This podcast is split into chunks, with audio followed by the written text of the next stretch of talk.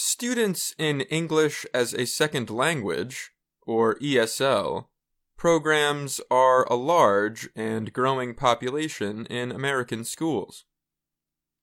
The U.S. Department of Education says that the number of ESL learners increased by more than 1 million from 2000 to 2020. That is about 10% of all students in the country. In states like California and Texas, nearly 20% of students are English learners. But English learners are everywhere in the country, notes Leslie Villegas. She is an education researcher with the New America Foundation in Washington, D.C. Her recent study looked at the percentage of ESL students within each state, as well as the most common languages spoken at home for those students.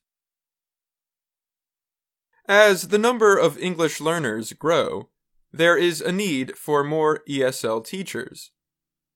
But the US is dealing with a nationwide teacher shortage across all grade and subject areas and in the next few years, experts expect the shortage to get worse among English language educators, Villegas said. Josie Gutierrez is the assistant superintendent of the Waco Independent School District in Texas. She said the teacher shortage has slowed down the growth of the district's bilingual program.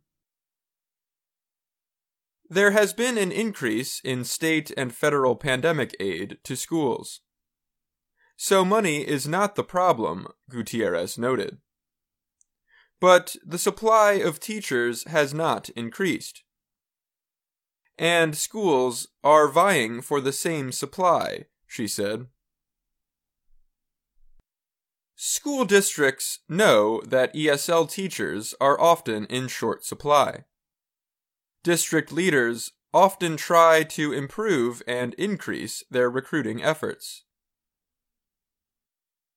Grace Benson is the director of ESL and bilingual education of Waco Schools. She said, Being in ESL and bilingual education, I am always recruiting, even when we're not in a pandemic just because bilingual education as a whole is under a shortage. Benson said she has been able to fill almost all ESL positions for this school year. In Austin, Texas, the city school district requires all elementary school teachers, as well as middle and high school English teachers, to be trained in ESL instruction. Assistant Superintendent Destiny Edwards said that is a large reason why there is currently no shortage of ESL teachers in Austin, where more than 27% of the city's 75,000 students are learning English. Jackie Leroy is head of ESL programs for Syracuse City School District in New York. She said when she started working there 22 years ago, 5% of students were ESL learners. Now, more than 18% of the city's students are English learners. She said that even though job applications have slowed lately, the city has been very active in recruiting teachers.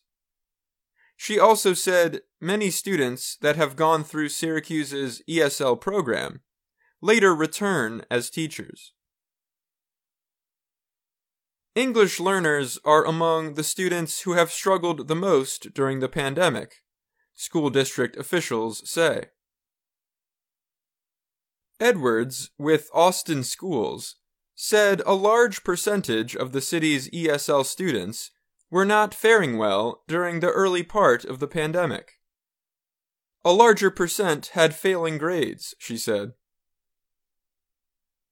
Learning and studying in a home where English was not the main language spoken proved to be very hard for many students.